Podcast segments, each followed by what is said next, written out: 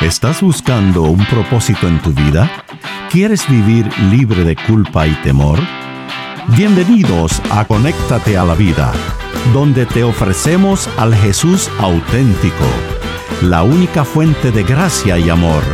Y aquí está Elizabeth Talbot con Gustavo Squarson.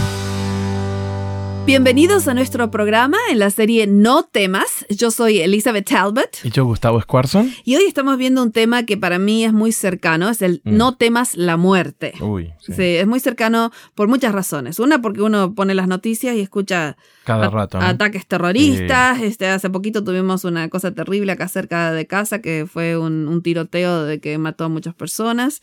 Este, aún la muerte de seres queridos. Sí, sí. sí, sí. Este, tuvimos un, un- amigo que hace dos semanas perdió a la nenita. Se Uh. cayó un árbol arriba y, y- y mató a la nenita. Oh, qué horrible. Este- Esperada, inesperada, la muerte Sí, es sí, sí, horrible, como, sí, preparado, no preparado. Exacto. Es algo que no, no lo podemos Sí, tomar. y, y en mi caso, mi mamá, después de muchos años de tener cáncer, murió, este, y no importa cuánto uno se prepara. no, no importa. Este, No hay- y no a la misma vez me di cuenta que todo lo que yo creo, me tuve que enfrentar con todo lo que yo creo en el momento que mi mamá murió. este, este, cuando te enfrentas a la muerte, todo lo que crees llega de ser, de, de- de ser una teoría Sí, y, y es la única línea que te queda. claro, claro. O es todo verdad o es todo mentira. Estaba pensando, por ejemplo, cuando eh, estaba volando en el avión, viste, entra, eh, viste cuando entra en esos pozos de aire, Sí. ¿viste? Iba a un lado a predicar, ¿no es cierto? Y, y entra en un pozo de aire muy, pero muy profundo, ¿viste? Mm. Y en ese momento, todos los pasajeros, no importa la raza, cultura, colores, todo el mundo dijo, Dios mío, Sí, sí, sí, ¿viste? sí. Como que en los momentos de que la vida se te acaba, Sí, te sí, sí, enfrentás te, enfrentás con tus creencias. con tu creencia, con tus valores, Y- con, o- con tus es- fundamentos. y- o es todo verdad o es todo mentira, porque ya, ya no es simplemente una teoría o una doctrina. ¿Viste? Es- Y por eso es muy importante no llegar a esos momentos de crisis para saber algo, sino prepararte como para que cuando venga ese momento de crisis vos estés parado por lo menos en dos o tres pilares fundamentales de tu vida, ¿no? Exacto. En, en mi caso fue interesante porque fue como que todo lo que yo creía entró en un embudo y me quedó una sola realidad. Jesús Creo o no. gana. Claro, claro, Sí. claro, claro. O, o creo que la voy a volver a ver a mi mamá o no creo. Y, Claro. y en ese momento que expiró mi mamá, yo creo que la voy a volver a ver. Y, y- pero era, era enfrentarme con otro nivel de creencia. Sí, sí, no, Sí, no, no, muy entiendo, te sí. entiendo. Entonces, hoy vamos a ver cuando A ver. Pablo tuvo que este, enfrentarse con la muerte. Mm, muy Así bien. que vamos a ir a- al libro de los Hechos, Muy el bien. capítulo 27. eh, una, 27. un- una historia muy interesante. En Hechos tenemos eh, la vida eh, de la iglesia cristiana. Ujú, la iglesia es más, si alguien quiere hacer un estudio interesante, Sí, entre, porque Lucas es el autor de Hechos también, ¿no? Este, si, si quieren hacer algo interesante, el paralelismo entre la vida de Jesús y la vida de la iglesia, entre el Evangelio de Lucas y el libro de Hechos. Ah, sí, Va todo en bien. orden, ¿viste? Por ejemplo, Jesús es perseguido, después Jesús lo matan, eh, él es bautizado antes de Mm, empezar. Bueno, qué en el bueno. mismo orden está su iglesia. Muy Eh, bien, es muy bien. bautizado por el Espíritu Santo, eh, los persigue, Ok, los mata. Nos comprometemos a hacer ese estudio personal. es re lindo, re sí, lindo. me imagino. Sí. Capítulo 27 de Hechos. Pablo está, lo están llevando a Roma. Preso, ¿no? Eh, sí, él pidió hablar con César, eh, Sí. sí, así que los llaman a Roma.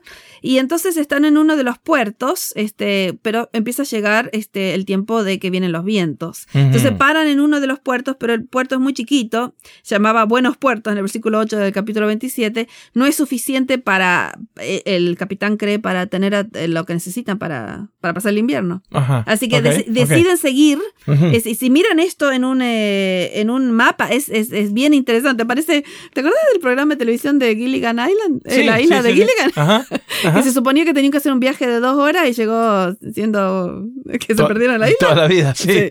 Bueno, esto le pasa a ellos. Eh, si vos mirás un mapa, lo que querían hacer era un viajecito de dos horas para llegar a un puerto más grande para pasar el invierno. Para pasar. Ah, ok. Sí, pero les agarró el viento y los llevó a otro lado. Y, y eso es lo Oh. que fue lo que pasó, ¿no? Y entonces eh, tenemos... Interesantísima la, la, la aplicación es buenísima, ¿no? A veces vos querés, vos querés, ¿no? Crees que Eh, en dos minutos de vida vas a arreglar el resto de tu vida y, el ¿Y Señor- cuántas veces pasa que, que por un minuto de Mm, algo sí. per- perdés el rumbo? Sí, sí. Viste sí, un sí. beso prohibido, un lugar Mm. equivocado y, y perdiste el rumbo en el que ibas. Es ¿viste? verdad, es verdad, es verdad. Y aquí en este Pablo les dice, no, no salga, pero la cosa es que eh, había pasado el ayuno, dice el versículo 9, que quiere decir el día de la expiación. Ok. Sabíamos que estamos en septiembre, octubre. Pablo les amonestaba diciéndoles, no, si navegamos va a ser con pérdida, etcétera, etcétera. Este, y... Pero el otro medio cabezón, cabeza dura, ¿no es cierto? Insiste en que sí, ¿no? Sí, sí, sí, el capitán dice, vamos a ir, vamos a ir. y no- y bueno, entonces empieza la, la historia en versículo 13 Ajá. con algo muy interesante. Así que lee el 13 y el 14. Y soplando una brisa del sur, pareciéndoles que ya tenían lo que deseaban,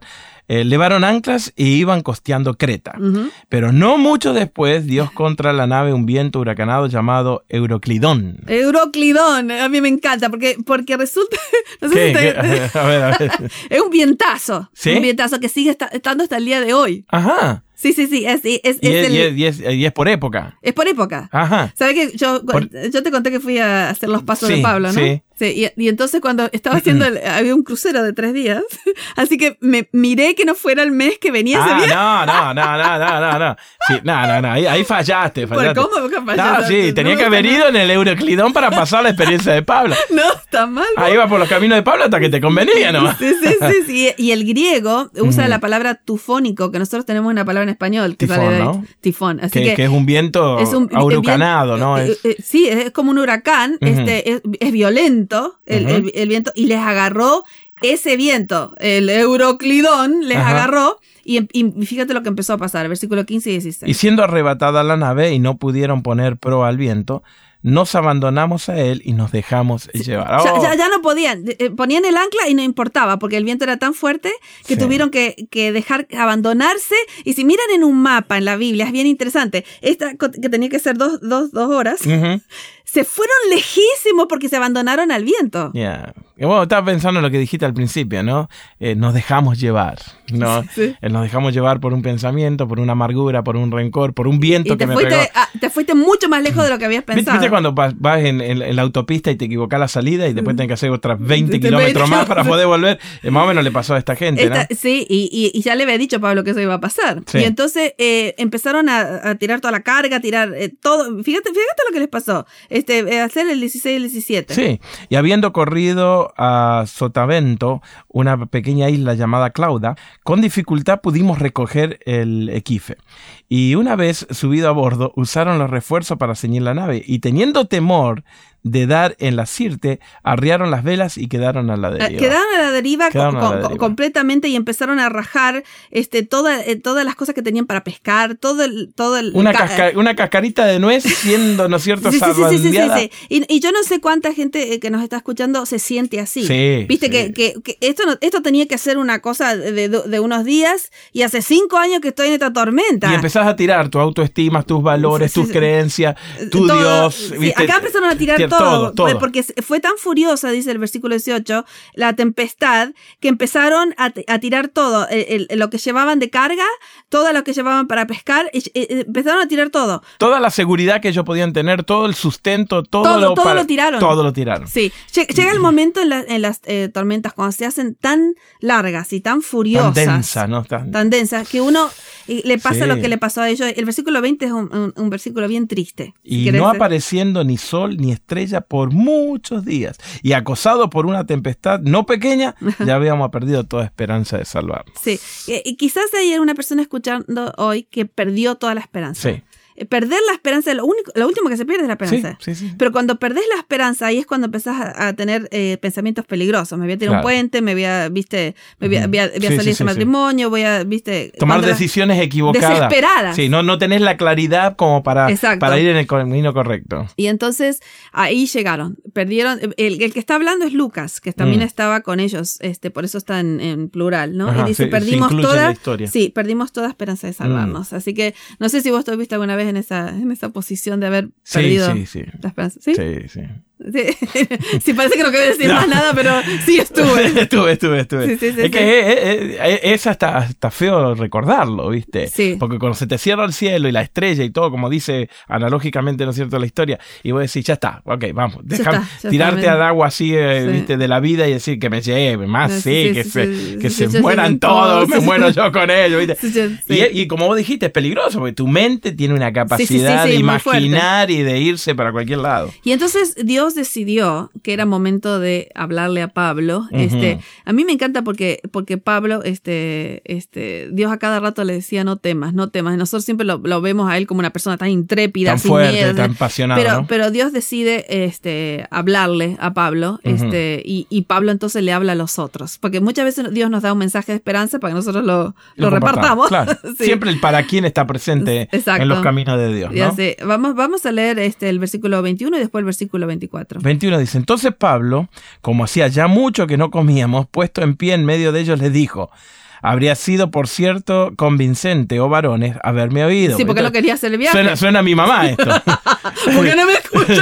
Yo te dije. Sí, sí, exacto, lo dice, sí, sí, Pero pasa, pasa, ¿viste? Yo creo que deberíamos, tendríamos menos tormentas si abriríamos más la Biblia, ¿no es cierto? Sí, sí, versículo 22. Eh, versículo 22. Pero ahora os exhorto a tener buen ánimo. Sí. Eh, no era un buen momento para ese, ese pero, bueno, pues no habría ninguna pérdida de vida, no habrá ninguna pérdida de vida entre vosotros, sino solamente la de la nave. Y, les dice por qué está tan listo él para decir eso, versículos 23 y 24, les da la razón. A ver, vamos a eh, Porque esta noche ha estado conmigo el ángel de Dios, de quien yo ¿Y a quién sirvo? Sí, imagínate que Dios dijo, bueno, hace 14 días que están, que no sale sol, las estrellas no tienen que comer, tiraron todo, eh, Pablo va a necesitar un mensaje que le tiene que dar a todos. Claro. Y entonces dice, me apareció el ángel y me dijo esto. Pablo, no temas, es necesario que tú compadezcas ante César. Y aquí Dios te ha concedido a todos los que navegan. Ay, me, me, encanta esta historia y lamentablemente no tenemos tiempo para todos los detalles porque Lucas la muestra de una forma como que fuera una parábola actuada de la salvación, no solamente de mm. que se van a salvar ellos, sino de cómo Dios nos salva, mm. este, con su palabra y con su poder, no porque nosotros tengamos poder, porque resulta que algunos de ellos quieren tratar de salvarse y empiezan a cortar las cuerdas para tratar de bajar los botecitos. Y le dice Pablo, no, Dios me dijo que va a salvar a todos, pero todos tienen que quedarse conmigo en el bote. Claro, tienen porque que estar no, no, se van a salvar por sus esfuerzos, se van a salvar porque Dios dijo.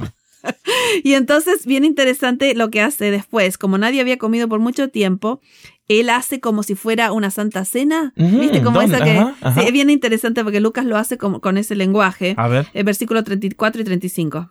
Cuando comenzó a amanecer, Pablo exhortaba a todos que comiesen, diciendo, Este es el decimocuarto día que veláis y permanecéis sin ayunas, sin comer nada. Por tanto os ruego que comáis por vuestra salud, pues ni aun un cabello de la cabeza de ninguno de vosotros va a perecer. Y fíjate el versículo 35. Y habiendo dicho esto, tomó el pan y lo dio gracias, y en presencia de todo, lo partió y comenzaron todos sí, entonces Lucas eh, hace un versículo eh, que, que, es como, este, como la Santa Cena, ¿no? Tomó el pan, lo bendijo, eh, dio gracias a Dios empezó a todo y lo partió y, comenzó, a comer. Y era, era como una parábola actuada diciendo, pueden descansar porque Dios ya dio su palabra que vamos a ser salvos. Y que vamos a... Este, y bueno, como saben, se perdió la nave, pero la gente se salvó, ¿no? Es muy importante cuando enfrentamos la muerte, recordar lo que Dios nos ha dicho en respecto a la muerte. Okay. Eh, Jesús ha sido muy específico. No teman, porque yo soy el camino, la verdad y la vida. el, que, el que me tiene a mí ya sabe cómo termina la historia. Así que si tú estás enfrentando la muerte o la muerte de un ser querido, hay que saber que hay una realidad después de esa muerte, que Dios ya la dijo. Y todas las veces que Dios eh, responde eh, la pregunta sobre la muerte, Él se la adjudica, dice, yo soy la vida. Yo soy la vida. resurrección. Yo, soy, la... Yo. Y entonces Él dice, yo soy la persona de Cristo te da a la razón por la que no tenés que temer la muerte. Claro, te va de la teoría a la realidad contundente de un Dios que tiene el poder de traer otra vez la vida. y, que es, y que hace toda la diferencia cuando estás enfrentando la muerte. Claro, eh. Así que eh, eh, yo me acuerdo a mi mamá muriendo con la tranquilidad de que me va a volver a ver y mm, diciéndome eso. y yo con la tranquilidad que la voy a volver a ver. Así que hace toda la diferencia del mundo. Así que hoy queremos dejarte con este mensaje. Si estás en un momento así que has perdido la esperanza, recuerda que Jesús dijo, yo soy la vida, yo soy la resurrección. El que cree en mí, aunque muera, vivirá. Gracias por acompañarnos en Conéctate a la Vida. Para devocionales, videos, libros en audio y mucho más, te invitamos a que bajes nuestra aplicación Jesús 101 y que visites nuestro sitio de internet jesús101.tv. Nuevamente, jesús101.tv. Hasta pronto y recuerda que con Jesús puedes vivir sin temor.